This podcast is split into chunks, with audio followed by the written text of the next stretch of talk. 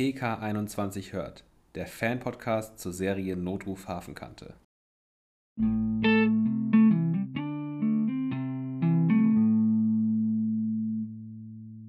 Hallo und herzlich willkommen zu unserer sechsten Folge von unserem Podcast PK21 hört.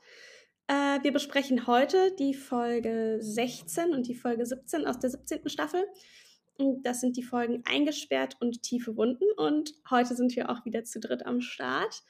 Und wir wünschen euch jetzt ganz viel Spaß. Und dann legen wir auch direkt mit Folge 16 los. In der Folge geht es oder ging es darum, dass Kira Sharif, die Tochter von Lazar Sharif, dem Arzt aus dem EKH, ähm, an einer Umweltaktion teilgenommen hat und dann aber plötzlich verschwindet und die letzte Person, mit der sie sage ich mal, noch Kontakt hatte, die sie zuletzt gesehen hat, war Jasmin, weil sie mit Jasmin sich äh, in diesem Wald getroffen hat, wo diese Umweltaktion äh, stattgefunden hat. Und äh, Kira wurde dann eingesperrt und meldet sich dann aber noch mit ihrem Handy kurz bei Jasmin und sagt ihr, dass sie halt eben äh, festgehalten wird und auch äh, kann auch nicht mehr sagen, was, wo sie jetzt gerade ist, weil ihr Handy-Akku leer ist. Und die Kollegen aus dem PK21 ermitteln dann und können sie dann natürlich auch befreien. Ich glaube, das ist so das Essentielle aus dieser Folge, was so den Inhalt angeht.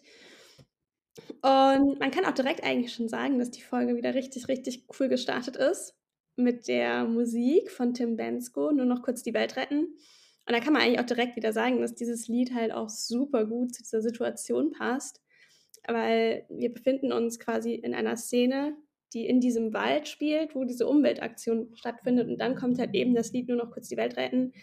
Also Michael Soltau hat da wieder sehr, sehr gute Arbeit geleistet und ein sehr passendes Lied rausgesucht. Ich finde die Musik auch sehr gut am Anfang. Das passt halt, wie du schon gesagt hast, ist komplett zu dem, ja, zu der Umweltaktion. Ne, weil die wollen ja die Welt retten und das Lied, in dem Lied geht es ja auch darum, die Welt zu retten. Dann äh, kommt auch Jasmin direkt dazu. Also man sieht dann Kira und Jasmin. Und Kira erzählt dann Jasmin, dass äh, sie sich halt eben auf, also auf Bäume klettern wollen, um eine Rodung zu verhindern, die quasi angedroht wurde, angekündigt wurde. Und da steht aber noch die Entscheidung vom Verwaltungsgericht aus und diese Rodung kann halt erst stattfinden, wenn das Verwaltungsgericht entschieden hat. Und genau, also Kira hat dann dass halt eben, wie gesagt, einige auf die Bäume klettern wollen, um halt eben die Rodung zu verhindern, wie es damals auch im Hambacher Forst passiert ist. Und dass sich Teile auf die Straße kleben wollen. Und da bin ich direkt erstmal stutzig geworden, weil ich dann überlegt habe, so, hä, sag mal, wann wurde eigentlich das Drehbuch geschrieben? Für mich ist es noch gar nicht so lange her, dass es eben die letzte Generation gibt, die sich da auf die Straße klebt. Und deswegen war es für mich halt so ein super aktuelles Thema. Und ich habe dann mal nachgeschaut. Also tatsächlich gibt es die Klimakleber jetzt schon seit Januar 2022, was mir persönlich gar nicht so lange vorkommt. Aber es ist ja aktuell, und auch als die Folge ausgestrahlt wurde, immer noch voll das aktuelle Thema. Und deswegen, also richtig cool, dass die das so schnell damit in das Drehbuch aufgenommen haben. Und es ist ja, wie gesagt, immer noch aktuell. Äh, wenn nicht sogar noch aktueller als vor einem Jahr. Also ich finde, es, es nimmt immer mehr zu und man hört immer mehr davon.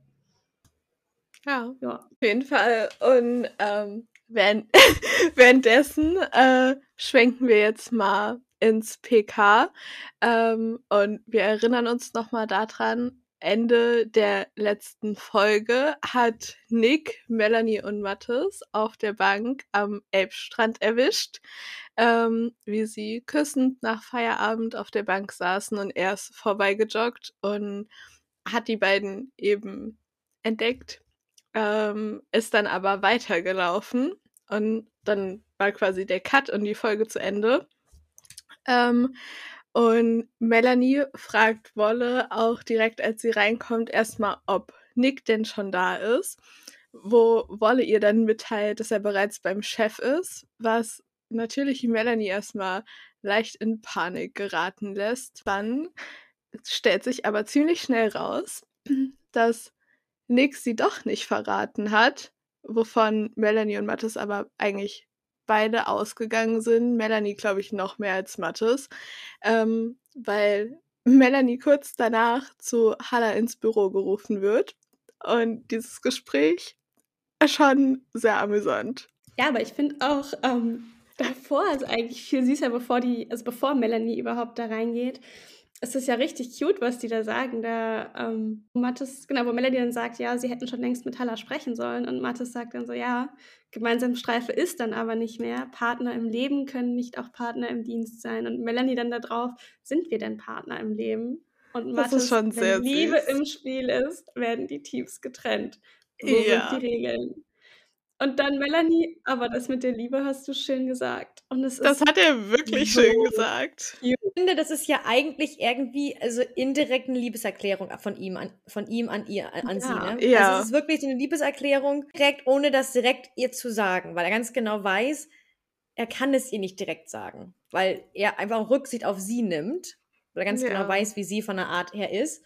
Und deshalb ist er da halt ein bisschen vorsichtig. Was übrigens, auch, was übrigens auch sehr lustig ist am Anfang, wo ähm, Mathis reinkommt in den Raum und erstmal ganz lautstark fragt, wie es denn Melanie geht und er guten Morgen oder guten Tag sagt oder wie es ihr denn geht. Ja. So richtig lautstark, was ja später noch zum Thema kommt in der Folge. Mhm. Ja, mhm. aber ich meine, ganz im Ernst, selbst wenn es nicht zum Thema gekommen wäre, das ist wirklich so viel auffälliger, als wenn man sich einfach ich, ich will jetzt nicht sagen normal verhält, aber wenn man halt einfach nicht so extra darauf achtet. Ja, ist halt echt so. Aber. Vor allem, es wäre halt, es wäre halt auch nie aufgefallen, wenn sie einfach ganz normal Nein. sich guten Morgen wünschen, guten Tag wünschen oder fragen, wie es einem geht, Eben. weil das haben sie halt die ganzen 13 Jahre vorher auch gemacht. Und plötzlich kommt er da reingelaufen und dann ist man so, wie geht's dir? und sie dann nur so, es geht nicht gut. Nick ist bei Halla. Und dann geht Melanie ja zu ihm rein ins Büro und dann spricht sie mit Halla. Und ja, also Halla ist ja erstmal sehr neutral unterwegs und redet davon so, ja, die Personaldecke ist ziemlich eng und wir haben genug Probleme mit den Teams. Und Melanie bekommt halt direkt so das Gefühl so, oh scheiße, okay, Nick hat was gesagt. Und dann geht aber äh, Haller darauf ein, dass halt eben die Zentrale die PK-Leiter gebeten hat, ein paar Teams auf Standby zu halten, damit sie für den Fall, dass das Verwaltungsgericht dem Eilantrag stattgibt oder nicht stattgibt, beziehungsweise nicht stattgibt und diese Rodung eben stattfindet, dass sie da halt dementsprechend äh, die Räumung durchsetzen können. Und Melanie ist total perplex. Die ist total aus dem Konzept geschmissen, weil sie damit halt gar nicht gerechnet hat und muss halt nochmal nachfragen, was man von ihr halt einfach gar nicht kennt. Also normalerweise ist Melanie ja immer so richtig straight und immer 100% konzentriert und da ist sie halt total abwesend und es ist auch super lustig, weil sie später in der Küche dann zu Mathis auch noch so sagt, sie ja, Halla war total seltsam, ja. total komisch drauf und dabei war sie es, die halt einfach total seltsam ja. drauf war. Ich meine, ist ja, ich meine, ist ja auch ganz klar, ne? also man kennt das ja von Melanie nicht, weil Melanie ist immer, ich meine, sie, sie, sie ist die DGL, sie ist immer professionell, sie hört zu, sie macht und tut und dann plötzlich steht sie vor Halla, völlig verwirrt, irritiert und fragt nochmal nach. Und er, sieht, und, und er denkt sich nur so, hat die mir echt zugehört? Die hört doch immer zu. Wo ist die mit den Gedanken? Da ist er halt, ne? Deswegen macht das aber überhaupt keinen Sinn. Und es ist natürlich klar, dass er verwirrt ist, weil sie verwirrt war am Anfang. Und dass er ja. dann so reagiert, ist natürlich klar. Aber ich weiß noch, wir fanden das alle so amüsant, dass als Melanie dann so gesagt hat, so ja, Halla, der ahnt doch bestimmt was und der war total komisch und wir alle nur so lachen mussten, nur eigentlich ist es ja sie, die so anders und komisch reagiert hat und das aber irgendwie auch ja dann in dem Sinne gar nicht gemerkt hat. Also, dass sie so wirklich in ihren Gedanken vertieft war und sich so viele Gedanken darum gemacht hat und wirklich fest davon ausgegangen ist, dass äh, Nick sie verraten hat, was man ja bei der Vorgeschichte der beiden auch verstehen kann. Also ich glaube, an Melanies Stelle wäre ich wahrscheinlich auch davon ausgegangen, weil sie ja auch wirklich nicht fair ihm gegenüber war und ich an ihrer Stelle so auch keinen Grund gesehen hätte, warum Nick nichts hätte sagen sollen. Ja, also ich meine, es, es wäre schon super unkollegial gewesen, aber ja, natürlich. absolut verständlich. Ne? Also ich meine, letztendlich ist sie ja diejenige, die gegen Regeln verstößt und er hat es gemerkt und es ist, sage ich jetzt mal, nicht ganz fernliegend, dass er das dann auch dem Chef sagt, gerade weil Melanie ihn ja vorher so auf dem Kicker hatte und er damit so den Spieß so ein bisschen umdrehen könnte.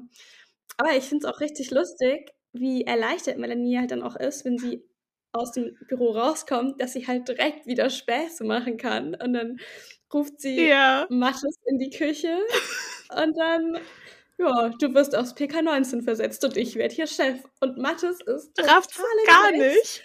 Total schockiert und fängt gleich an von wegen, was, Mann, wie? Und er hat er einfach so tief da drinne, dass er selbst bei dem Spruch, dass sie gesagt hat, dass sie Chefin wird, es einfach nicht geblickt hat. Gar nicht. Er hat überhaupt nicht, er war, er war einfach noch geschockt von dem, er wird aufs PK 19 versetzt, dass er wahrscheinlich ja. diesen nächsten Satz nicht mitgekriegt hat. Und ähm, die Szene mit Melanie und Mattes in der Küche, wo Melanie ihm quasi sagt, dass Mattes versetzt wird, ist auch die Szene, was uns aufgefallen ist, wo Sanna ihren Ehering noch trägt, also ihren Ehering und ihren Verlobungsring richtig süß, dass sie einfach vergessen hat, den abzuziehen. Und es ist uns so als kleines Detail gleich aufgefallen. Aber ja, fand mir sehr, ich sehr süß. Ich so lustig, dass das so häufig eigentlich passiert, dass ja. da irgendwie niemand drauf achtet ja. Set, ne? Also eigentlich müsste das doch irgendwo auffallen. Ja, von der Reflexion und so, also auch vom Licht her. Aber ich frage mich halt, ob sie die Folge oder ob sie die Szene auch gedreht haben mit der, Entschuldigung, ob sie die Szene auch gedreht haben mit der Szene aus der Folge, die wir danach noch angucken. Da stehen sie nämlich in der Umkleidekabine und da hat sie auch den Ehering, den Verlobungsring noch um. Ob sie die Szenen beide am selben? Tag gedreht haben. Ich find's süß. Ja, ja ich find's sein. süß. Also mir ja. stört's überhaupt nicht. Ich find's einfach nur total süß, dass sie einfach den Ring vergessen hat abzumachen, beide, und dass keiner was sagt. Auch nicht Matthias, ja. der ihr gegenübersteht. Ich glaube, uns fällt das auch nur deswegen so sehr auf. Das kann man vielleicht auch nochmal so ergänzend erzählen, weil in Staffel, also in den Dreharbeiten für Staffel 18, jetzt also im, ich glaube im September muss es gewesen sein, hat Sanna eine Instagram-Story hochgeladen, wo sie da so Gedanken verloren quasi am Set vom EKH sitzt und man sieht den Ring den sie anhat. Mhm. Das hat halt bei uns in der Community eine riesige Diskussion ausgelöst, weil sie ganz offensichtlich im, also ne, im EKH in Uniform mit Ring da sitzt und dann dachten alle schon so, um Gottes Willen, so was passiert in Staffel 18? gibt es einen Antrag? Gibt es keinen? So nach dem Motto und alle waren ja. so, okay, voll krass und sind voll eskaliert, bis dann irgendwie relativ schnell aufgefallen ist, so, hey, das sind die Ringe, die Sanna immer trägt, das ist ihr Ehering, ihr Verlobungsring und seitdem achten wir da halt irgendwie so verstärkt drauf und uns ja. ist in so vielen Szenen halt einfach aufgefallen. Ja, gibt auch ältere, gibt auch ältere Folgen davon, ja. gibt es auch schon. Da hat sie zum Beispiel nur den Verlobungsring um und das ist dann auch, wo man denkt sich, oh, oh. aber es ist halt irgendwie, zwei. ich, ich denke mir einfach mal, es ist einfach komplett normal für sie, dass sie es einfach nicht mehr auch bemerkt und dann lässt sie den einfach an. Ja, man manchmal sieht man ja dann auch, dass sie, also dass Sandra selber so versucht, das bisschen zu verstecken, wenn sie vielleicht einfach so mitten in der Szene selber aufgefallen ist, dass sie ihn noch trägt. Das finde ich auch immer richtig süß. Aber ja, also ich meine, wir haben da halt ein Auge für und achten extrem drauf. Aber so, das sind halt so Kleinigkeiten. Aber es, es stört ja niemanden. Also ich meine, ist einfach super ja. süß.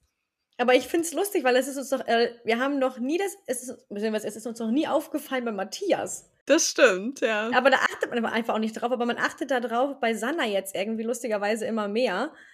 Einfach nur, weil es einfach so drin ist. Ne? Man hat einfach die, einmal diese Szene gehabt, wie gesagt, im PK da, wo sie da halt sitzt, als Melanie am Schreibtisch mit ihrer Uniform. Und jetzt achtet man da einfach mehr drauf, als man das einfach vorher gemacht hat. Das sind einfach, ne, das Auge für Details. Was wir immer zu das gerne haben. Das stimmt, ja. Genau, und parallel dazu, quasi nach, also nach, während diese ganze Szene sich im PK abspielt, ähm, stürzt in dem Wald bei Kira und Jasmin einer vom Baum ab. Und Jasmin als Ärztin ist natürlich sofort vor Ort und äh, leistet erste Hilfe und fährt dann auch mit dem äh, Typen ins äh, EKH. Und da haben wir dann auch eigentlich eine super lustige Szene. Oh, warte mal ganz kurz. Es gibt eine lustige Szene noch, als, als sie da mit ihm ins Krankenhaus fahren möchte, sagt sie noch so von wegen zu, zu Kira, ich komme noch wieder zurück, denn einer muss ja auf dich aufpassen. Finde ich richtig süß, dass sie halt so richtig so ein bisschen auch so auf sie aufpasst und für sie da ist und ihr zeigen ja. möchte, dass halt auch jemand da ist, weil sie ihre Mama ja gerade verloren hat. Das ist richtig süß, auch gerade nach der Einladung ähm, von Kira an Weihnachten. Ähm, und ja, dass die beiden einfach so ein Vertrauensverhältnis haben. Und dann fährt Jasmin mit ins EKH. Und äh, das ist auch sehr lustig, weil dann Frauke erstmal direkt sagt, huch, sogar am freien Tag bist du hier. Und dann gibt es die Übergabe mit Lazar, der dann erstmal fragt, so, ja, wo ist denn das passiert? Und Jasmin so, äh, im Grünen. Und Lazar, äh, ich dachte, du machst heute Wellness. Und Jasmin so, ah, ja, Wellness ist ja sozusagen auch oft im Grün. Und sucht so ein bisschen nach den Ausreden. Das war schon irgendwie echt lustig. Und dann bringen sie die, den, den Typen in den Schockraum und Jasmin wird halt so super warm und sie fächert sich so Luft zu und dann fragt Lazar so, ja, Blutdruck? Und sie so, nee, nee, mir ist nur gerade ein bisschen heiß. Und Lazar meint so, nein, ich meine den Blutdruck von ihm. Und sie so, ah, okay, ach, sorry. Das war so lustig, ich habe mich so weggeschmissen. Ich fand das ja. richtig geil. Die beiden zwischen den beiden sind schon echt immer so ein bisschen cringe, aber schon auch echt amüsant. Die haben recht lustige Szenen. Halt auch, wo sie halt reinkommt mit ihm. Was machst du denn an dem Samstag hier? Obwohl, nee, das hat er, das hat ja links gesagt hier, ähm, Frauke. Aber alleine, dass ja auch er dann so sagt, was machst du denn hier? So richtig süß, so von wegen, ja. es ist ein freier Tag. Warum kommst du her? Und wie sie halt, wie gesagt, wirklich versucht hat, darum zu ja, reden, nach Ausreden zu suchen. Er halt nicht mitbekommt, dass sie irgend von, von wo kommt, wo eventuell Kira auch sein könnte. Ja, und dann haben wir ja eigentlich dann danach die Szene nochmal im Wald, ne? Wo dann ja Jasmin in den Wald fährt wieder. Weil sie ja gesagt hatte, sie fährt wieder nochmal, kommt ja wieder zurück. Genau. Einfach um aufzupassen, ja. was Kira macht. Und Kira ist aber nicht mehr da. Denn Kira wollte eigentlich ins Büro fahren von den Aktivisten, wollte dann Banner wohl noch holen und vorbereiten. Und daraufhin fahren dann Melanie und Mattes ins Büro. Zu der, beziehungsweise erstmal fährt ja noch Jasmin ins Büro. Nee, ich glaube, ich glaube, genau, ich glaube, erstmal fährt Jasmin ins Büro, weil dieser eine Typ von den Umweltaktivisten dann meint, ja, Kira wollte da hinfahren. Und also zu dem Zeitpunkt sucht Jasmin ja erstmal noch nach Kira, aber sie ist ja jetzt noch nicht in dem Fall, also sie weiß ja noch nicht, dass sie eingesperrt ist. Nee, genau. Und dann, dann, fährt, dann fährt Jasmin ins EKH zu Lazar und sagt ihm hier, ich war heute mit Kira verabredet. Kira ist weg, ich weiß nicht, wo sie ist, ich finde sie nicht mehr so. Die wollte eigentlich dort und dort sein, ist er aber nicht. Und dann bekommt sie den Anruf von Kira, dass sie eben eingesperrt ist. Und das melden natürlich dann sofort äh, dem PK und dann rücken Melanie und Mathis ins Umweltbüro aus. Nee, die reden doch, re vorher gibt es doch noch die Szene in der Teeküche mit Mathis und Nick. Ah. Ja. Bevor die beiden losfahren. Richtig, richtig. Das ist ja auch eine sehr lustige Szene eigentlich, ne? ja. Vor, vor allen Dingen dieser Stimmungsumschwung innerhalb dieser wenigen Momente. Ja, also erstmal bedankt sich Mattes bei Nick dafür, dass er sie halt noch nicht verpfiffen hat. Ähm, und dann gibt es halt eben diesen Stimmungswechsel, äh, wo Nick dann irgendwie nochmal so sagt, ja hier, ich kenne das Spiel, getrennt kommen, sich laut gegenseitig fragen, was man am Abend vorher getrieben hat, damit die Kollegen nichts merken. Und dann sagt Mattes was und ich weiß nicht, was er sagt. Ich habe es versucht rauszufinden. Also ich, also es gibt zwei Optionen. Entweder er sagt, und ich ist alle, so darauf bezogen, ne? also weil er die Erfahrung gemacht hat, dass das auch auf alle gilt. Oder was die Audiodeskription sagt, Milch ist alle, alle, oder? Ne? Und ich finde halt, also das jetzt mal Real Talk. keinen Sinn. Also, also, also ich halt stehe ja, nicht, ne? nein, ne? ich bin, ich bin voll der Meinung, er sagt wirklich, die Milch ist alle, weil er halt ja, wirklich, ja, weil er wirklich, weil er wirklich vor ihm steht, sich einen Kaffee eingeschenkt hat und irgendwie von diesem Thema ablenken möchte, dass jetzt Nick noch mehr darauf eingeht, weil er einfach ganz genau weiß, was jetzt von Nick noch kommt, diesbezüglich, weil sie, er ist nun ja. mal mit, mit seiner Streifenpartnerin zusammen und das darf nicht. Und er hat natürlich Angst, was von ihm noch kommt und will irgendwie ablenken und sagt dann plötzlich, ja, aber die Milch, ne, so die Milch ist alle. Und was macht er jetzt? Und dann geht halt diese Kommunikation zwischen den beiden weiter. Ich fand es halt irgendwie so ein bisschen ohne Kontext und ich finde diese Version und ich ist alle irgendwie viel passender. Deswegen. Ich finde, und ich ist alle passt auch voll. Also ich ja. habe immer gleich Milch verstanden. Immer. Ich, Deswegen fand ich das so oh. als ich, als ich das gesehen habe bei der Notiz, habe ich gesagt, hä? Nein, für mich ist es was, was immer die Milch, die alle gewesen ist. Aber hey, vielleicht haben wir ja noch Zuschauer, die noch, die noch eine dritte Version haben oder Zuhörer, die noch eine dritte Version haben.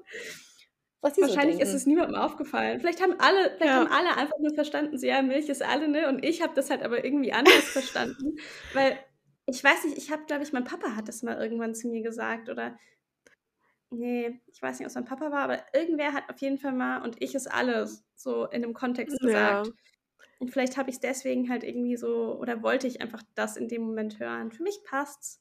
Ich finde aber auch, dass es passt. Also ja, aber so von diesem, von sich selbst auf alle anderen schließen, ist ja, passt ja schon dazu.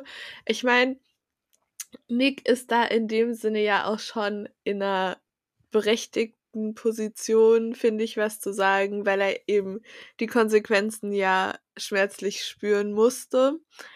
Aber äh, ja, ich meine, er mischt sich da dann halt auch wieder in Sachen ein, die ihn ja so direkt erstmal nichts angehen, aber auf der anderen Seite halt auch schon irgendwie. Das, die Diskussion der, hat mich so ein bisschen auch an die äh, Szene erinnert, wo Nick sich darüber aufregt, dass Melanie wegen ihrer Schwangerschaft nichts gesagt hat, weil er der Meinung ist, dass äh, das mit der Fehlgeburt dann alles nicht passiert wäre. Ich weiß ja. nicht, ich musste irgendwie daran zurückdenken, weil die beiden schon ja. wieder so ein bisschen aneinander geraten. Wobei ich seine Wortwahl in dem Sinne schon eigentlich sehr, na, nicht übertrieben, aber sehr unpassend finde, weil er sagt ja dann irgendwie auch so, ja, das, was ihr da hinter unserem Rücken abzieht, ist ja, nicht eben. cool. Wo ich mir denke so, ey, ja. letztendlich betrifft euch das doch gar nicht. Also eben. die anderen Streifenteams ja. betrifft es. Das ist einfach eine Sache, die nur zwischen den beiden zieht. Und das ist für Mattes halt so ein gefundenes Fressen. Und dann kommt halt direkt die Retourkutsche, so ja, was du hinter unserem Rücken abgezogen hast war ja noch ein bisschen krasser. Und da gebe ich mal Das stimmt recht, ja auch. Ja. Im Moment nicht wirklich diplomatisch war, aber recht hat er schon. Ja, wobei ja, also aber auf, auf eine Art und Weise ja doch jemanden vom anderen Team mit betrifft, denn wenn die beiden als Team nicht mehr zusammenarbeiten können, dann muss ja dem auch ein anderes Team. Ja, aber du Dann aber ist es ja für ne sie besser, wenn sie nichts sagen. Also quasi so für Nick wäre es ja dann schlauer, wenn er einfach sagen würde, okay, ich, ich bin auch dafür, dass ihr es nicht öffentlich macht, weil dann kann ich weiter mit Franzi fahren und für uns alle anderen ändert sich nichts. So, dann betrifft es ihn ja wirklich nicht. Aber es betrifft sie ja erst ab dem Moment, wo Melanie und Mathis ihre Beziehung öffentlich machen. Und dann finde ich, ist auch das Argument erlaubt, dass er sagt, okay, was ihr abzieht, ist kacke, wenn ihr, wenn sie jetzt sagen, okay, die Beziehung ist zwar öffentlich, aber wir wollen partout nicht irgendwie getrennt werden und dann passiert irgendwas. So, ja. wenn dann halt alle wieder dafür Ärger bekommen. Aber so zu dem Zeitpunkt. Ist halt, ja. ist halt genau die Sache, wie du schon sagtest, dass es genau so eine Sache ist, wie als sie das Baby verloren hat, Melanie. Wo sich dann auch diese Szene, die ich. Bis heute ist sie schwer zu gucken, finde ich, immer noch, weil es einfach so gut gemacht ist. Diese sieben Minuten zehn Zeit, die sie haben da in der Folge, meine Güte, Melanie und Mattes, die hauen da echt alles raus. Aber diese Szene ist, wo ich, wo ich, mir denke, weiß er den Kontext überhaupt, Nick, in dem Fall? Das hätte genauso am Schreibtisch passieren können. Wenn sie am Schreibtisch gesessen hätte oder einfach, einfach, einfach spazieren gegangen wäre. Ne? Also dementsprechend. Ja, also den Kontext kennt er nicht, das ist klar, aber auch da, ja, es ist eigentlich nur eine Sache, die Melanie selbst betrifft. Genau, ah, genau. Und Mattes halt in dem Fall, weil Mattes halt davon wusste, na klar hat er was sagen können. Aber dann wäre er ja ihren Rücken gefallen. Das wollte er ja in dem Fall nicht. Weil er wollte Klar, sie entscheiden lassen. Er wollte ja, sie entscheiden lassen. War wichtiger. Genau, und deswegen ähm, ist er da halt auch wieder übers Ziel hinausgeschossen. Was ich komplett verstehen kann, die Reaktion von Mattes. Es war vollkommen frisch. Ja. Und es hat ihn auch verletzt, denn meine Güte, ne? Aber ehrlicherweise hat er diese Frau schon geliebt, vielleicht in dem Moment. Das wissen wir ja noch nicht ganz genau. Aber dementsprechend ist es natürlich auch mh, äh, schwer gewesen, auch für ihn. So, denn er wollte ja auch ja. Patenonkel werden. Das muss man ja auch mal bitte ein bisschen. Ne? Fand ich richtig süß. Okay. okay.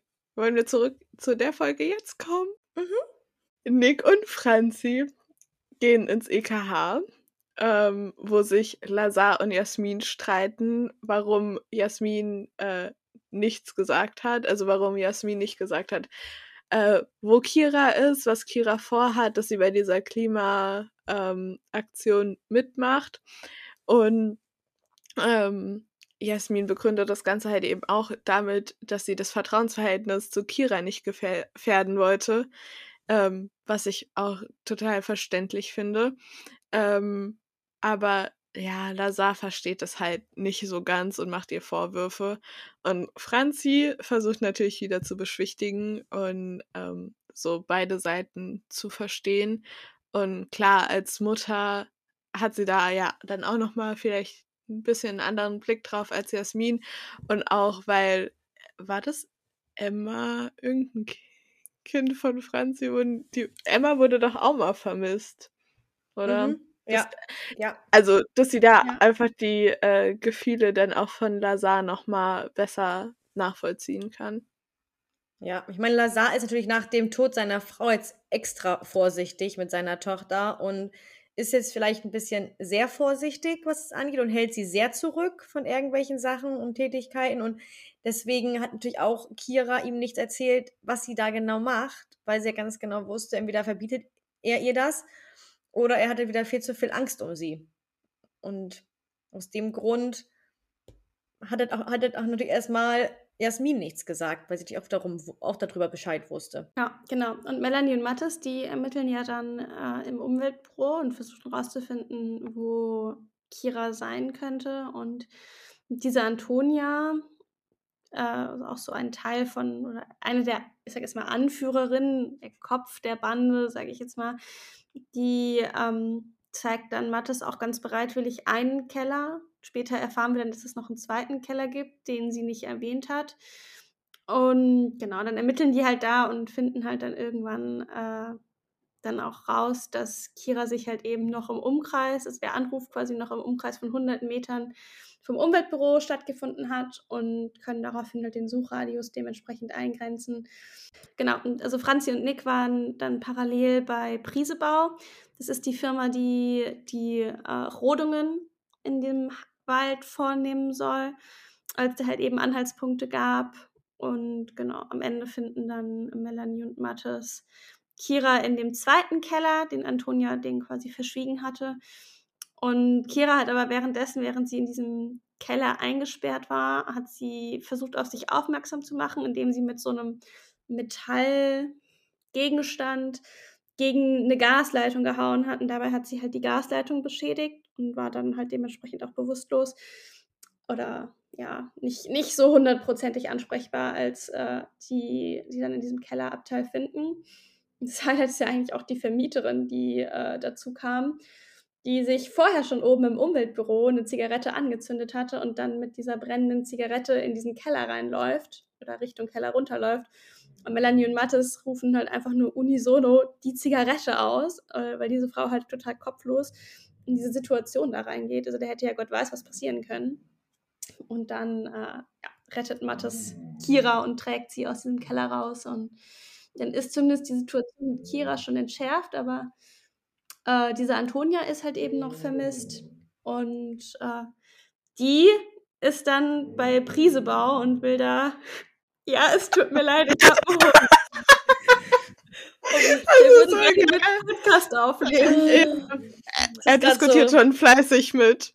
Ich wollte gerade sagen, also ja. also nicht wundern, liebe Leute, wir mussten gerade ein bisschen uns, wir mussten gerade so lachen, Paula und ich. Und Tabea redet richtig gut weiter und konnte sich aber auch nicht mehr zusammenreißen, weil wir hier so gelacht haben. Denn hinten im Hintergrund ist ihr Hund zu hören und wir konnten uns einfach nicht mehr einkriegen vor Lachen. Ja. Ja. Ja, es ist halt schwierig, den kann man halt schlecht rausschmeißen. Ja. Den, ja.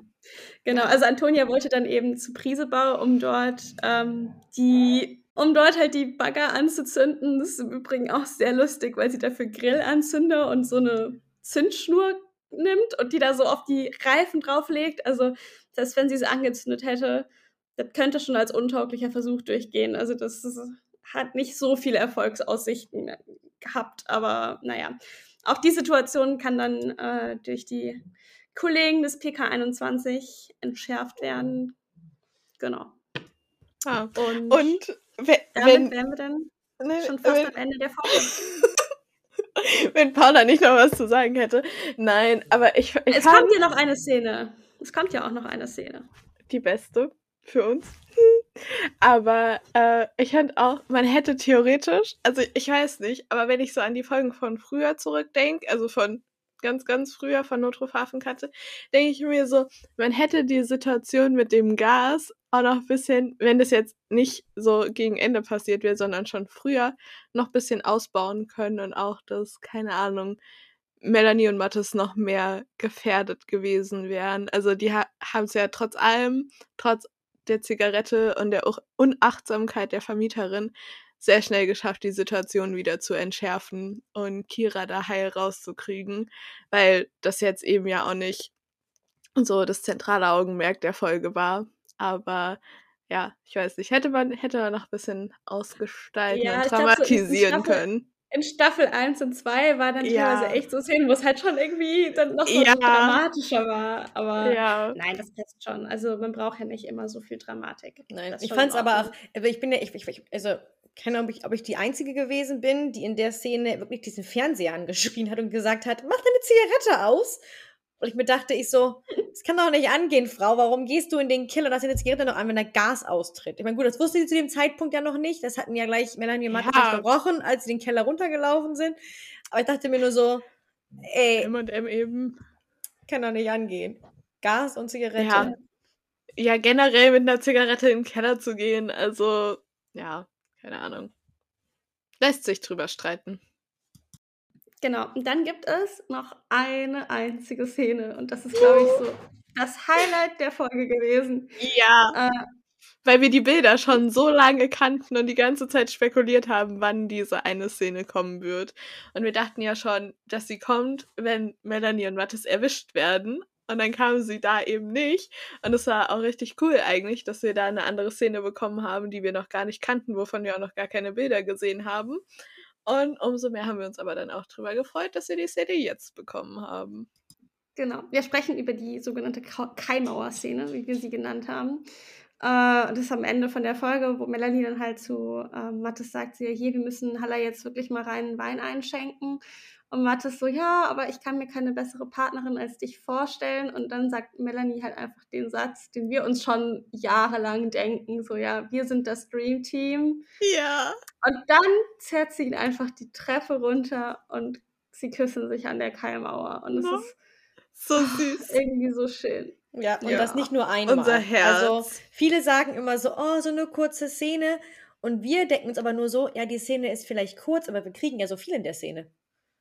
Ja, und ja, ich finde, verhältnismäßig ist sie schon lang. Also ja, so, wir ja. hatten schon, wir hatten schon deutlich kürzere Kussszenen. Also mit der bin ich aber mehr als happy. Ja, und zumal wir genau. dieses Wort Dream Team ja noch nicht vorher gehört haben. Nicht aus deren Mund. Nicht aus deren Mund. Und das war schon so, sitzt man da vom Fernseher und denkt sich so, oh, oder vom Laptop oder iPad oder wo auch immer und bekommt dann plötzlich diesen Satz von ihr das war schon sehr ja. süß. Und dann der ganze, dann das runtergeziehe und dann, ja, wir müssen jetzt mal gucken und dann schlafen wir eine Nacht drüber, weil der arme Mattes sich jetzt seinen Jungs abends trifft. Also kann dann nicht mit mir ja. nach Hause. So aber es ist auch so süß, dass es in der nächsten Folge dann gleich nochmal aufgegriffen wird. Ja, und jetzt aber noch ganz kurz zum Abschluss. Ich meine, wir haben da jetzt noch nicht groß drüber gesprochen, aber ich glaube, wir müssen uns da jetzt auch eigentlich gar nicht so groß drüber auslassen, weil das Thema wird in den Medien eh sowieso zu Genüge diskutiert auch wieder ein brandaktuelles Thema, ne? Also mit ja. Umweltschutz, Klimaaktivisten etc. pp, dem ganzen Kram. Da werden wieder Themen angesprochen, die einfach einen sehr, sehr hohen Stellenwert in unserer Gesellschaft aktuell haben und auch weiterhin haben werden, weil das Thema nicht von heute auf morgen äh, beendet ist. Also auch da wieder einen Daumen hoch an die Drehbuchautoren, dass die immer wieder so aktuelle Themen aufgreifen und sensibilisieren auf dem Gebiet. Genau, und dann würde ich sagen, machen wir jetzt auch direkt weiter mit der Folge Tiefe Wunden. Und hier ähm, jetzt eine Triggerwarnung. Also die meisten werden die Folge ja eh schon gesehen haben, wer die Folge aber noch nicht gesehen hat. Wir sprechen jetzt über ein Thema, was ja ein bisschen schwierig ist. Also das könnte einige Leute eben triggern. Also wir reden über die Beschneidung von Mädchen ähm, Im Übrigen ein Thema, was mir persönlich äh, nicht so bewusst war, dass das hier in Deutschland so passiert. Also ich bin, ich bin schier aus allen Wolken gefallen. Aber ja, dazu später mehr. Und äh, in der Folge äh, wird halt eben ein fünfjähriges Mädchen entführt und vermisst. Und ihr droht dann auch äh, die Beschneidung und äh, genau, die Polizisten des PK21 klären halt diesen Fall auf und kann dann am Ende das Mädchen vor dieser Beschneidung quasi beschützen. Die Folge setzt natürlich direkt an, quasi 15 Stunden später nach der Folge eingesperrt äh, und beginnt quasi direkt damit, dass Melanie ins PK kommt und Mathis ist schon in der Umkleide und sie küssen sich erstmal. Also wieder ein, eine Kussszene in der Umkleidekabine. Wir haben uns sehr das gefreut. Sehr süß. Wobei Melanie schon sehr schnell ihn mhm. versucht wieder loszuwerden, weil Aber sie es auch nicht so richtig schafft. Also ich meine, Mathis ja. ist ja schon, schon sehr hartnäckig und geht ihr dann hinterher und versucht dann noch ihre Bluse aufzuknöpfen. Und ja, sie, ja, aber, aber es ist halt dann schon immer wegstößt. Aber komplett das Gegenteil zu der Folge, wo sie, wo sie den Stern bekommen, verliehen bekommen, beide. Ja. Weil da mhm. fallen sie ja. ja fast zweimal über sich her in der Kabine. Und jetzt, nachdem sie ja erwischt worden sind von Nick, ist natürlich die Angst noch wieder ein bisschen größer, wahrscheinlich. Und da ist sie dann halt so, auch nachdenklicher, was das Ganze mit Halaya angeht und deswegen versucht sie ihn da so ein bisschen von sich wieder zu distanzieren und sich weg und ihn wegzudrücken, was denn ja auch ja. erstmal funktioniert. Ja, aber Melanie ist halt einfach super angespannt in der Situation, weil sie halt eben, ne, also für sich beschlossen hat, so, okay, wir müssen Halla jetzt Bescheid sagen und sie ist ja dann auch fest entschlossen, das direkt zu machen. Ja, aber eben das ist es ja. Sie ist zwar, dass sie Mattes quasi erstmal von sich wegstößt oder wegdrückt, aber auf der anderen Seite will sie ja trotzdem die Beziehung unbedingt öffentlich machen, ähm, wo dann Mattes jetzt eher wieder derjenige ist, der seinen Schritt zurückgeht und zurückhaltender ist, aber was wir ja auch vorher schon in den Folgen besprochen haben, nicht, weil er sich nicht sicher ist, was die Beziehung mit Melanie angeht, sondern weil er sie halt einfach auf keinen Fall als Streifenpartnerin äh, verlieren will. Und das passt ja auch, weil Melanie sagt ja auch so, ja, vielleicht findet Halla ja doch irgendeine andere Möglichkeit, dass sie eben nicht getrennt werden, wo Mattes ja dann auch sagt, ja, weil Halla auch dafür bekannt ist, Regeln und Vorschriften zu umgehen. Und ich fand diesen Spruch von ihm einfach so genial, weil ich meine, es stimmt ja auch und es ist total passend. Also im Vergleich zu Berger, der ja schon eher nochmal ein Auge zugedrückt hat oder versucht hat, einfach andere Wege zu finden, ähm, hält sich Halla ja schon sehr strikt an die Regeln. Und da, ich, ich würde so gerne Bergers Reaktion sehen, wenn er rausfindet, dass Melanie und Mathis endlich zusammen sind, weil ich wette. Ja, das wäre so süß. Die, die haben sich das früher schon gedacht, so, oh, aus den beiden, beiden könnte was werden. Oder was man ja auch öfter in Fanfiction liest, dass es so eine Art Wette gibt, auch noch mit Tarik und Claudia, ähm, quasi, dass sie wetten, ob Melanie und Mathis zusammenkommen und wenn ja, wann und wie lange es noch gedauert hat. Einfach so von den alten Kollegen da die Reaktion zu sehen. Ich meine, werden wir nie bekommen, tendenziell, aber es, es wäre schon echt süß. Ja, ich finde auch in der Szene sieht man auch, dass Melanie mehr diejenige ist, die jetzt sagt, okay, sie möchte jetzt lieber auf getrennten Streifenwagen fahren, als dieses Versteckspiel weiterzumachen. Also, dass sie eigentlich mehr sagt, ich möchte jetzt diese Beziehung von uns offiziell machen, damit ich einfach mich frei bewegen kann mit dir. Ob das heißt, ich muss darauf dann verzichten, mit dir zusammen auf Riffe zu fahren. Ja, und man muss natürlich auch sagen, dass Mattes ihr ja auch nicht widerspricht. Ne? Also er überlässt die Entscheidung ihr. Er ist zwar nicht wirklich happy und er versucht sie ja so ein bisschen auch umzustimmen, aber er sagt jetzt nicht so, nee, ich will das nicht, sondern er weiß halt so, okay, das ist letztendlich die Entscheidung, die Melanie auch treffen muss und er gibt ihr da auch diese Freiheit und Melanie geht ja dann auch direkt zu Halla und will ja auch mit ihm sprechen, aber Halla lässt sie ja gar nicht zu Wort kommen. Äh, sondern sagt direkt sie hier, irgendwie, du siehst müde aus, sag mal, wie sieht's denn eigentlich aus mit dem Thema Bodycam? So, gibt's da irgendwas Neues? Und dann ist Melanie so, ja, äh, hier, so ist der Stand der Dinge. Und er so, ja, komm, also du organisierst uns jetzt mal eine, ne? Und dann klingelt das Telefon und Melanie hat gar nicht die Chance gehabt, äh, ihn aufzuklären und ist dann auch so ein bisschen, ja, so ein bisschen enttäuscht, verunsichert, aber ich glaube auch so ein bisschen erleichtert, dass sie es noch nicht ansprechen musste. Und ja. Ja, und ich meine, sie geht ja dann auch raus und gleich zu Mattes und so info informiert ihn in dem Sinne ja auch gleich. Also sie sagt ihm ja, dass Halla sie nicht zu Wort hat kommen lassen und dass sie im Prinzip gar nicht die Möglichkeit hatte, mit ihm zu reden.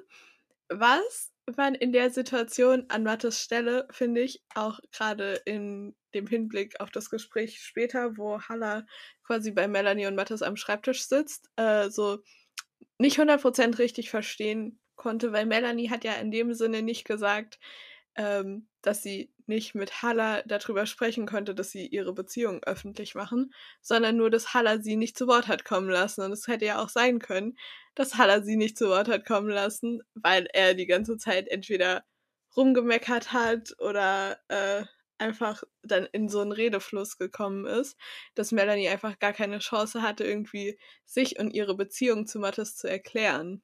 Deswegen, also, ich weiß nämlich gar nicht, ob Mattes zu dem Zeitpunkt dann wirklich schon wusste, dass Halla es nicht weiß oder dass es ihm quasi erst gedämmert hat, als Halla dann anfängt über die Bodycams zu reden, weil da sah Mattes ja am Anfang schon erstmal sehr verwirrt und geschockt aus. Ich fand die Szene von, von beiden. Beide haben ja komplett geschockt geguckt, als er da ankam, ne, mit der, mit dem Spruch, den er da abgelassen hat. Ja. Aber wir haben ja vorher erstmal noch damit wir noch wieder zurück zur Reihenfolge kommen hier. Nick und Franzi, die kriegen ja nun, wie gesagt, mit, ähm, dass da ein Passant ist, der ja gesehen hat, dass das kleine Mädchen in den Flamingo-Club reingezogen worden ist. Vor allem reingezogen wurde sie ja gar nicht, ne? Und dann fahren sie daraufhin ja dahin und nehmen dann den Emre fest, der sich ja als Nachbar herausstellt. Und Emre hat die Kleine da drei Tage mit festgehalten, aber halt nicht entführt, sondern ja, aus Schutz. Damit der Kleinen halt nicht das passiert, worum es halt in der ganzen Folge geht, nämlich um die ja, Verstümmelung, Genitalverstümmelung bei jungen Mädchen oder auch Frauen. Ja, genau. Also er will sie eigentlich ja nur davor beschützen. Und es später im Lauf der Folge stellt sich dann auch noch heraus, dass er sie ja selbst gar nicht entführt hat, sondern dass äh, die Tante von Inaya, Aluna Musa, ähm, sie ja ihm gebracht hat. Also die war ja auch mit involviert, die hat aktiv das Kind quasi versucht aus der Familie rauszuholen und davor zu beschützen und er ähm, ja, hat ihr halt eben diesen Gefallen getan und gesagt, hier, passt doch das Mädchen auf. Und er wusste ja auch gar nicht so recht, was jetzt überhaupt, wie es weitergehen soll, was jetzt mit dem Mädchen passieren kann. Und Melanie und Mattes nehmen ihn da auch schon ziemlich stark in die Mangel, als sie da im PK ihn verhören und äh, glauben ihm das halt auch gar nicht, dass er sie halt wirklich nur beschützen möchte, sondern sie vermuten halt, dass er das Mädchen auf den Markt bringen möchte, um ja, also Kinderhandel zu betreiben. Das stellt sich natürlich dann raus, dass das nicht so ist. Und ja, es ist natürlich krass, weil Ina ja auch ihren Entführer, sage ich jetzt mal, kennt und auch gerne bei ihm geblieben ist. Das stellt sich ja auch relativ schnell im EKH raus wo Inaya dann auch untersucht wird und es wird dann auch klar, dass er ihr keine Gewalt angetan hat. Also dem Mädchen geht es gut und vertraut ihm. Und sie, sie trägt jetzt in dem Sinne keine bleibenden Schäden oder sowas von dieser Entführung. Äh, trotzdem wird natürlich das Jugendamt mit ins Boot geholt, hier in Person von Karin Berger. Karin ist ja schon mehrfach aufgetreten. Das ist die Frau von Ex-Chef Martin Berger. Ich finde es einfach sau cool, dass sie halt irgendwie in der Serie geblieben ist, obwohl ja. er halt ausgeschieden ist. Aber Und, dass sie immer noch mal wenigstens ein paar Gastauftritte hat, ist schon ja. cool. Das, ist, ja, das halt, ist halt irgendwie cool. Und es ist auch, Jasmin ist auch die Nichte von denen, ne? Die sind ja, ja auch verwandt. Das ja, und auch Weihnachtsfolge, wo Jasmin ja auch, äh, also wo es aufgegriffen wurde, dass Jasmin ja auch immer bei äh, den Bergers zu Hause feiert, dass irgendwie, auch wenn ähm, Per Jäger jetzt aus der. Äh Lol, ich hab literally immer auf dem Schlauch gestanden. Was? Ich habe das in der Weihnachtsfolge, habe ich das gar nicht gecheckt. Nicht? Dass sie bei ihrem Onkel. Natürlich, sie feiert oh, bei ihrem Onkel. Ihr Onkel ist ja. Ich habe es immer noch aus der anderen betrachtet. Oh. Das bist du. Ich stand voll auf ja, Das ist ja schön. Aber schön, schön dass wir ein bisschen, bisschen schön, dass wir das jetzt aufgeklärt haben. Also, wie man sieht, wir stehen auch regelmäßig auf dem Schlauch. Aber nein, aber das, das ist halt einfach. verpeilt. Ja, aber das, äh, sie halt auch, also auch wenn die Schauspieler aus der Serie ausgestiegen sind, dass irgendwie, ja, die Charaktere trotzdem noch mit drin sind und dass es immer mal wieder aufgegriffen wird, finde ich eigentlich einfach ja. echt schön. Also, Hat vielleicht aber auch, auch was damit zu tun, dass sie aber auch mit einem, ähm, ja, verheiratet ist, mit einem Herrn, der unter anderem auch Regie führt. Hin und wieder mal von der Drufhafen kannte. Ja. Ja. Und die Schauspielerin. Die Schauspielerin. Das muss man vielleicht dazu sagen. Ja, ja nicht der Charakter. Natürlich die Schauspielerin. Die Schauspielerin. Ja, aber dann auch richtig krass, ne? Das Jugendamt ist ja dann quasi damit betraut, herauszufinden, ob für Inaya wirklich eine Gefahr besteht. Und Karin befragt ja dann auch die Familie und stellt ja dann fest, so hier, es gibt keinerlei Anhaltspunkte dafür, dass ihr jetzt wirklich äh, irgendwas angetan werden soll. Und Franzi kann diese Entscheidung ja wirklich gar nicht nachvollziehen. Also sie ist total aufgebracht, was ich ja irgendwie auch total verstehen kann. Aber ich finde es halt schön, dass, ähm, dass Karin da halt auch wirklich nochmal so präzise darstellt, es gibt keine Anhaltspunkte. So, wir haben hier eine Tatsache, und zwar die Entführung, und wir haben eine Behauptung, dass diese FGM passieren soll, diese Female, Female ich kann das nicht aussprechen, FGM, dabei bleibt's, ähm, dass, dass die halt passieren soll. Und finde ich, finde ich einfach nochmal gut, dass sie das einfach so dargestellt hat, weil das ist das, was in der Realität passiert. Also da gibt es Kriterien auf Listen, die abgearbeitet werden und da ist leider kein Platz für Gefühle, für, für Vermutungen und sowas. Und es ist natürlich ein Dilemma, das sagt ja auch Melanie im Laufe der Folge noch hier. Das ist ein totales Dilemma. Wie kann man jemanden vor einer drohenden Gewalttat schützen, von der man nicht weiß, wann sie passiert, nicht weiß, ob sie überhaupt passiert? Es ist, es ist total schlimm eigentlich, wenn man so drüber nachdenkt. Aber ja, es ist halt einfach, einfach super schwierig. Da kann man halt wirklich nicht viel machen. Ja, ich finde es aber, auch, aber auch in dem Fall sehr gut, dass man auch so ein bisschen mal die Sicht eines Jugendamtes auch mal darstellt. Dass die auch wirklich helfen wollen, aber die einfach vom Gesetz her oder von der Lage her einfach nichts machen können und nichts machen dürfen. Denn in dem Fall konnten sie nun mal nichts machen, auch wenn man als Mensch natürlich gerne was gemacht hätte. Aber es ging halt nicht. Zeigt ja auch wieder, dass hinter jeder Uniform, in dem Fall von Franzis Uniform, ne, da stecken Menschen dahinter.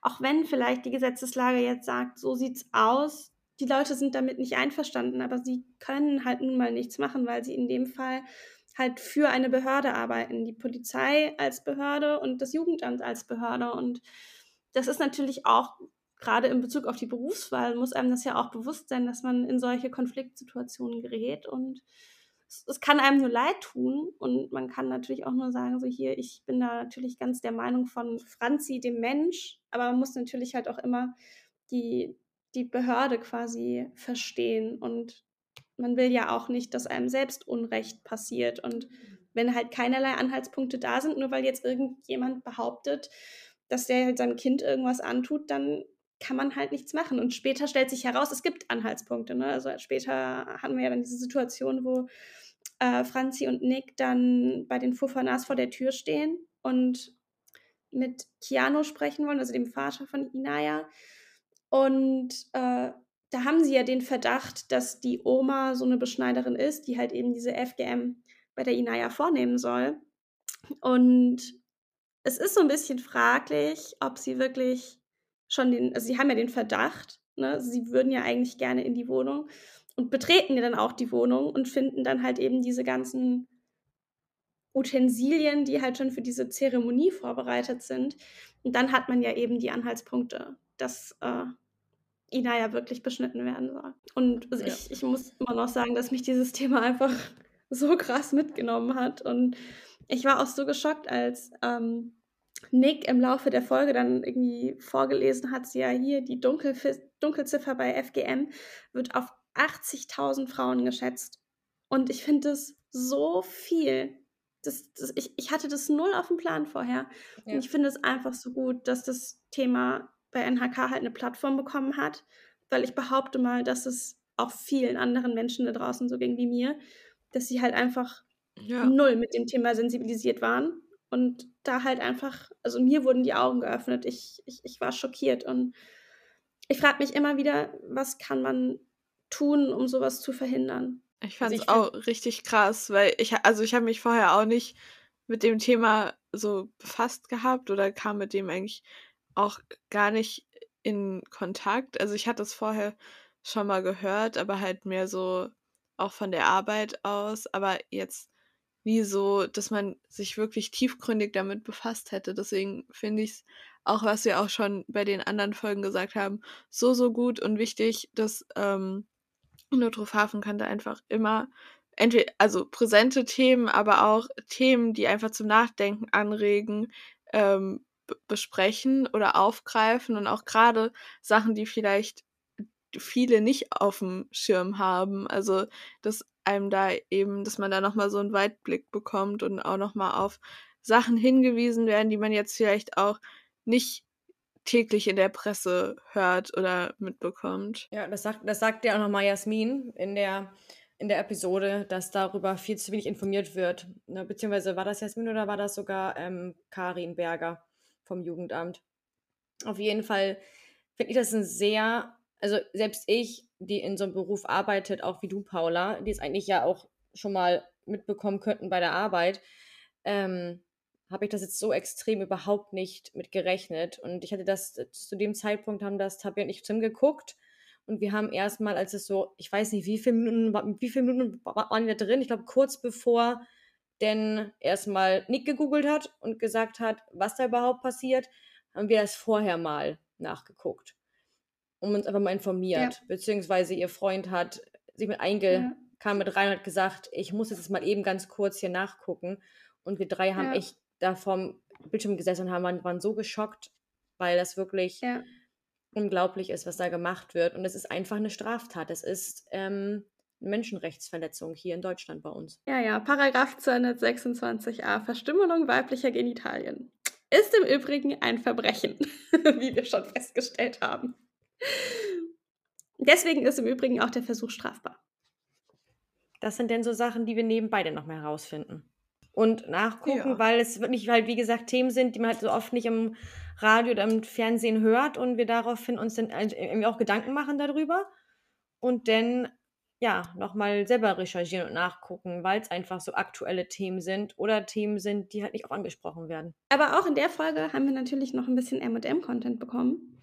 Ähm, den wollen wir natürlich jetzt auch nicht vergessen, auch wenn er jetzt ehrlich gesagt, ich glaube, für uns alle so ein bisschen in den Hintergrund gerückt ist weil das Thema halt einfach wirklich alles andere verdrängt hat. Äh, und zwar gibt es eine richtig, richtig süße Szene, wo Melanie und Mattes im Büro von Halla stehen und ähm, ihm halt von dem Fall quasi berichten und ihn auf dem Laufenden halten. Und dann kommt Wolle rein und Wolle sagt einfach nur so, hier steht da wie vorm Traualtar. Und ich glaube, wir haben uns in dem Moment so weggeschmissen, weil es hat halt irgendwie ja. auch die Situation so aufgelockert, weil es ja. war eine so angespannte Situation durch den Fall. Und dann kam halt so ein bisschen so diese Lockerheit rein und die Reaktion von M&M war halt auch echt genial, wie sie dann beide sich so angucken und dann so erstmal so ganz kurz wieder für so quasi parallel in ihrer, in ihrem, in ihrer Haltung werden und dann Mattes aber eine ganz andere Haltung versucht anzunehmen und Melanie so ein bisschen, ja, so Richtung Fenster geht. Ans Fenster geht, ja. Es war richtig lustig. Aber es gibt ja vorher noch die Szene, weil die hat es, glaube ich, Paula kurz einmal angesprochen gehabt, wo Halla ja, ja genau. aus dem. Büro rauskommt, zum Schreibtisch geht bei Melanie und Mattes und mhm. eigentlich nochmal auf diese Bodycams zu sprechen kommt. Was ja nun aber, wo wir schon gedacht haben, wahrscheinlich weiß Mattes noch gar nicht, was aus diesem Gespräch rausgekommen ja. ist. Weil er und auch Melanie komplett perplex gucken und so von wegen, ähm, ne, so von wegen, hat Melanie dir von unserem Gespräch erzählt und Mathis schaut ganz hübsch und sagt nur, ja, ne? Und dann sagt er dann nur so, ja, dann liege ich ja richtig. Und Mathis so, klar, ne? Von wegen, was auch immer, aber du liegst ja. richtig. Und dann, ich wusste doch, du warst schon lange scharf auf sie. Und dieser Spruch, ey, wir haben gelacht, wir haben gelacht, wir haben uns nicht mehr eingekriegt. Und wir dann so, oh Gott, jetzt ist es raus. Jetzt ist es raus dass irgendwie dann noch Das dachte sich ist. bestimmt auch Mattes. Das sagte sich auch Mattes wahrscheinlich. Und dann aber wiederum, dann ging es halt eigentlich bei Halla nur um diese Bodycams. Was ich übrigens hätte gerne gesehen, wenn wir mal Aufnahmen auf einer Bodycam bekommen, wenn irgendwas passiert. Wäre mal eine andere Perspektive. Aber wenn, Matt, wenn Mattes sie bekommt, müssen M&M im Dienst noch vorsichtiger sein. Ja, wir hatten ja ganz kurz, wir hatten ganz kurz mal so gesagt, so, ey, wie krass wäre das bitte, wenn Mattes diese Bodycam testet, wenn das eine der späteren sagen. Folgen. Ja. Wir können es nicht sagen. Wenn eine der späteren Folgen aus der Staffel passiert. Ja. Ähm, alle ja. Leute, die die Folgenbeschreibung lesen, wissen Bescheid, welche wir meinen. Alle anderen lasst euch überraschen. Aber wenn, wenn er in dieser Situation die Kamera angehabt hätte, boah, und schon davor ja. angehabt hätte, da wäre gleich. dann kommt dein Part wieder, dann hätten Melanie und Mattes dann schon vorsichtig sein müssen. Das ja, war so, wo ich gedacht ja. hätte, das wäre schon so eine coole Idee gewesen, aber wir kennen es ja schon. Nicht. Wir wissen es, es gibt's nicht. Ja, durch die Bilder, die wir schon es, kennen. Es gibt keine Bodycam. Aber vielleicht Nein. sehen wir sie ja irgendwann nochmal. Wäre auf jeden Fall interessant. Ja, Staffel 18 und so. Wer weiß. Wir haben ja noch, gibt kommt. ja noch ein paar Staffeln, ne? Wir haben noch, ähm, dass Jasmin Kira vorzeitig aus ihrem Praktikum entlässt wegen guter Führung, damit sie ihren Praktikumsbericht in Ruhe zu Hause schreiben kann, anstatt im EKH, weil Kira unbedingt auf eine Party nach Lübeck will, mit einer Freundin zusammen, die das Auto von ihrer Mutter bekommt. Lazar findet das Ganze natürlich gar nicht toll. Der wollte, also der hatte das Kira eigentlich verboten. Und ähm, ja, findet es natürlich auch nicht toll, dass äh, Jasmin ihm dann quasi in den Rücken fällt und das erlaubt. Und ich weiß es nicht mehr ganz genau, aber ich fand auf jeden Fall auch das Gespräch zwischen ähm, Jasmin und Lazar dann im EKH wieder super witzig, als äh, Lazar Jasmin erzählt, dass Kira eben auf diese Party will und dann so meint, ja, und da gibt's auch Alkohol. Und Jasmin so, nur so ist so, Potzblitz, es ist eine Party, natürlich gibt's da Alkohol, so Kira wird älter. Aber ich, ich weiß nicht so den genauen Wortlaut, aber ich fand es auf jeden Fall, das war auch wieder super amüsant zwischen den beiden. Und dass Jasmin da auch wieder mehr auf Kiras Seite ist, sage ich jetzt mal, und sie da besser versteht als äh, Lazar, der sich natürlich in erster Linie erstmal wieder vermehrt Sorgen macht, auch gerade nach dem Verlust von Kiras Mama. Ja, und wir hatten noch eine Szene im PK, wo ähm, Franzi in der Teeküche sitzt und die ist relativ fertig mit den Nerven, weil sie immer noch nicht drauf klarkommt, dass das Jugendamt halt entschieden hat, dass ähm, Inaya zurück in die Obhut ihrer Familie darf. Ja, auf jeden Fall kommt dann, kommt dann erstmal Nick in die Teeküche und legt dann Franzi richtig süß erstmal die Hand auf die Schulter und dann kommen auch noch M&M dazu. Und ähm, ja, dann sagt halt eben Melanie nochmal das, ne, so wie schütze ich jemanden vor einer Tat, bei der ich nicht weiß, wann sie passiert und ob sie überhaupt passiert. Und dann geht es aber wieder zurück zum Fall und Mathis sagt sich, hier, wir fahren jetzt nochmal in den, äh, in den Flamingo Club. Und Nick so, ja, nee, komm, das machen wir. Und Mathis so, nee, nee, den Spaß lasse ich mir nicht entgehen. Und dann oh. folgt ein Blick, der töten könnte von Melanie. Es oh war ja. Genial. Blick ist so genial. Wenn Blicke töten ja. könnten, ich glaube, Mathis ja. wäre dahin in dem Moment, ja, in dem Moment gestorben und dann, ja. ja, kurzer Zeitsprung, dann kommen die zwei zurück vom Flamingo Club, wieder zurück ins EKH und Mathis berichtet dann äh, quasi von ihren Ermittlungen und dann ja, stellt Mathis das halt so dar, so hier, die Mädels vom, vom Flamingo Club, die sind unschuldig, die haben damit nichts zu tun. Und dann sagt Franzi irgendwie nur so, ja, welch himmlische Macht hat ihn denn so weich gespült? Und Melanie hm. ist halt hm. direkt wieder so, shit. Und dann gibt es auch noch so eine Szene vor dem Verhörraum, genau, wo Melanie halt dann nochmal diese ganzen Szenen aus der Folge aufzählt. So, ne, Wolle, der sagt, sie sehen aus wie vom Traualter.